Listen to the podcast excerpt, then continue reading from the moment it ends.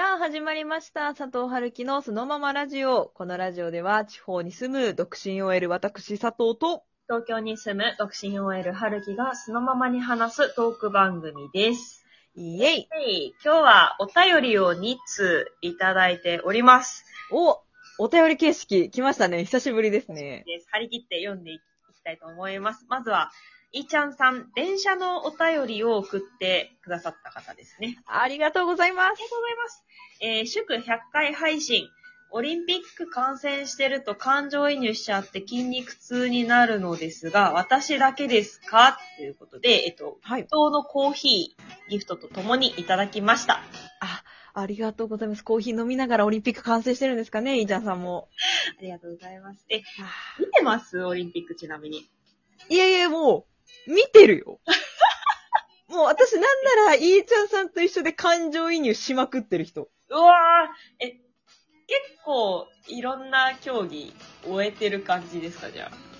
結構追ってるし、まあ、ちゃんとチェックもするし、いやなんかね、もう、こうやっぱ選手の皆さんがうん。抱えてるものの重さがすごすぎて、はいはい。連覇とかさ、もう金メダル絶対取るだろうって言われてる人とかがさ、もう、もうなんか、なん、ど、なん思ってやってんだろう今競技とか、なんかすごいもうその人になってる。あ、もう、憑依してる。そう、だからもうソフトボール決勝の時とか、もう私もう上野だった。もう上野投手と一緒の気持ちだったし、もう朝から超そわそわして、8時とかからだったんだけど、あれが、試合開始が。夜まで何するん？今日みたいな。もう早く終わらしたくない逆に。うん。連覇かかってるって言われて、13年越しの連覇とか言われて、めちゃくちゃ煽られて、でも上野がいるから金取れるとか言われてさ、もうそんなプレッシャーかかって8時までって地獄やん。いやだよね。絶対無理。耐えらんない。だからあの時多分私上野の左肩ぐらいに乗ってたと思う。あ、ちょっと重いなって思ってたの、それかな。うん。え、逆に安定するから投げる時肩が、みたいな。もうなんか共にいたから、本当にね、もう、それぐらいの気持ちで見てるんで、まだまだオリンピック続くので、ぜひ、みんな一緒に、号泣しようぜ。泣いたもん、ソフト買った時そも。うだよね。まあ、うん本当ね、佐藤さん言った通り、もう今週末まであるよね、オリンピックね。あれあれまだ続くよ、陸上もあるしね。そうだよね、マラソンもありますしね。だから、ええまだ号泣するチャンスあるんで。いやー、やっぱ重いよね。本当に、あれだけのもの背負ってそれでメダル取っちゃうんだからさ、やっぱ、プレッシャーとか感じないのかなとかね。いろいろ考えたらやっぱもう憑依してるよね。いやー、まあ、しちゃうよね、それはもう。うんということで、あの、はい皆さんもぜひ、憑依していきましょう。はるきさんもだからね。見てよ。憑依してよ、一緒見てに。ないのよ、私だから。このね、信じられないよ。放送にこの質問を終わらせようとしてるところ。早めに区切って次行こうとしてるでしょ、もう。いや、いいちゃんさん、私は同じですよ。もう、いいちゃんさん筋肉痛って言ったけど、私なんかどっちかって言ったら幽体離脱してるから、本当 通じ合うものがあると思います。まあ、ちょっと私も同じように憑依できるように、ちょっはいとこれからは注目していきたいと。まだ間に合う。まだ間に合う？よ。まだ、まだ間に合う。一週間あいるから。けるいける。一週間で取り戻せる。では次の質問いきます。はい。えー、デキャンタワラさんからいただきました。はい。えー、あー、この歌詞この年になってやっと共感できるわって歌はありますか？いろいろあるけど、ラットの、ラットインプスの、えー、夢番地って歌が私は好きです。あー。いや、ありがとうございます、メッセージ。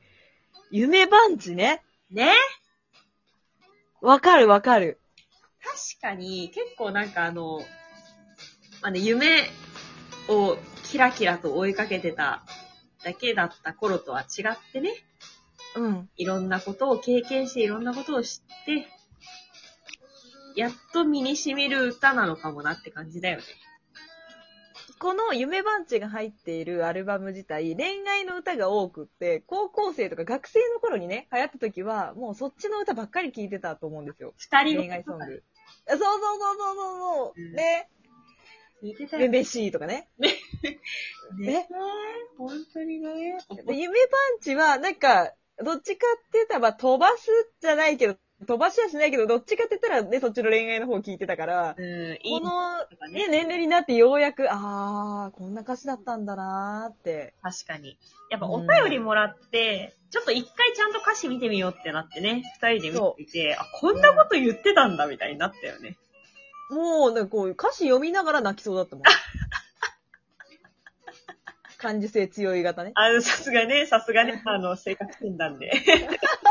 前回の放送聞いてもらったらわかると思うんですけどもね、主人公型だから、すぐ、ルフィなんで。物にするから、歌詞も。え、ちなみに、そういう感じの曲、佐藤さんあります？私ね、ああ、いいなー確かになーって納得したのは、あの、中森明菜さんの10回。いや、癖が強いんだよ。さ、なんか、あー、オフィシャル、オフィシャルヒゲダンディズムの、何何中森明菜いやいや、聞いてない10回は。マジで。あの、すごいよ。これに10回ってタイトルつけてるのもすごいけど、まあ、こう、だ、なんかちょっと弱々しい、めめしい、なんか情けない男に、もうほんとイライラするわって突きつける歌なんだけど、はいはいはいはい。おだからもう本当にこれは、罪なんですよ。許しがたいことなんですよね、これはもう。甘っちょい、もうもうしょうがないよね。可愛いわ、そういうところがじゃないの。いい加減にして。そういうところ直してくれたら付き合うって言ってんじゃん。何？みたいな、詰め寄る歌なのよ。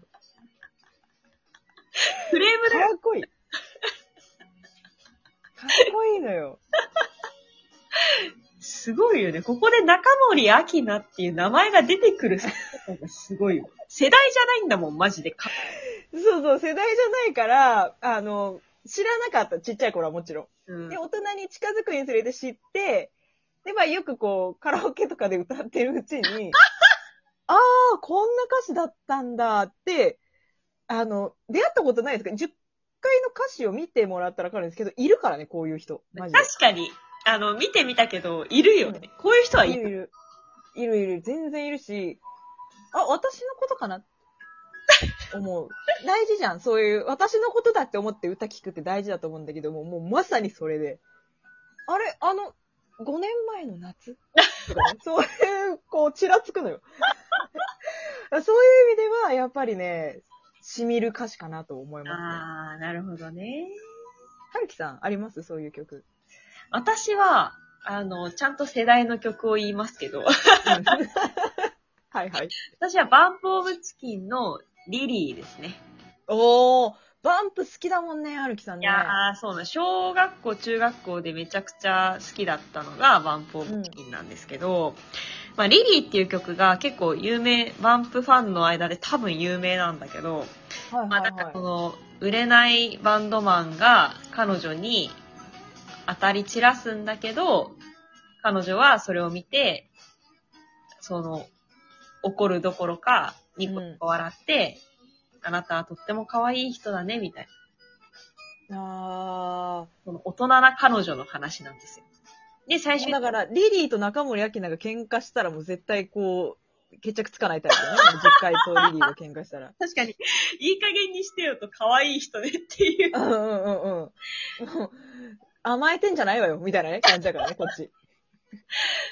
最、最後、リリーの最後の歌詞が、最あの、うん終わりの方の歌詞が、もう、多分おそらく地元からバンドマンが上京していく。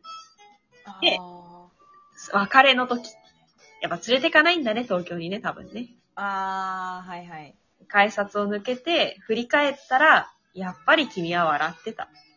ねそういう大人な歌詞だったんだけど、なんか、うんうんなんかいい曲だなーって当時、もう、もうもちろん思ってたけど、今、今になって聞き返して、うん。うわー、なん、ありそう、こういうのっていう。なんか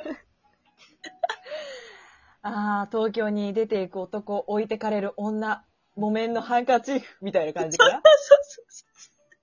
あるよね。ちゃんと送り出すみたいな。まあねそれで言うとバンプってさ、こう、いろんなところに転がってそうな話を輝かせる天才だよね。いや、本当にそうなんですよ。えバンプの、なんか、アルエっていう曲とかうんうんうん。結構好きなんですけど、はいはいはい。ラフメーカーっていう曲もすごい好きで、へー。もうなんか、な、泣きわめいてる自分のところに、ある日突然、ラフメーカーっていううん。謎の人物が押しかけてきて、もう俺はお前が笑うまで絶対に帰れないみたいな。へっていうのを最後まで言って、最終的に主人公が笑って、なんだよ、バカだな、みたいな。お前バカ何俺のために笑かそうとしてって笑って、二人で笑って、ハッピーエンドみたいな曲があるんだけど。ー。物語があるね。そうそうそうそうそうそう。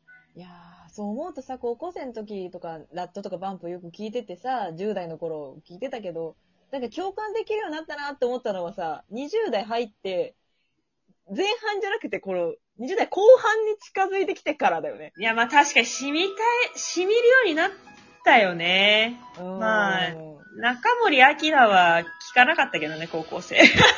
そうだよ。聞いて聞いて、もうだから、アキナちゃんは聞くと若い時と今でまた二度ね、衝撃受けられるからぜひ。今10代の子聞いてくれてたらおすすめです。はい、ということで、えーはい今日は2つのお便りにお答えしていきました。はい。いつもリアクションボタン、ギフトボタンでの応援、本当にありがとうございます。ありがとうございます。この配信が面白い、楽しいと思っていただけたら、いいねボタン、受けるねボタン、ネギボタン押していただけると励みになります。また私たち2人への質問、お便りもお待ちしています。番組ホーム画面の質問を送る URL から、どしどし送ってください。はい。それでは、次の配信でお会いしましょう。バイバイバイバーイ。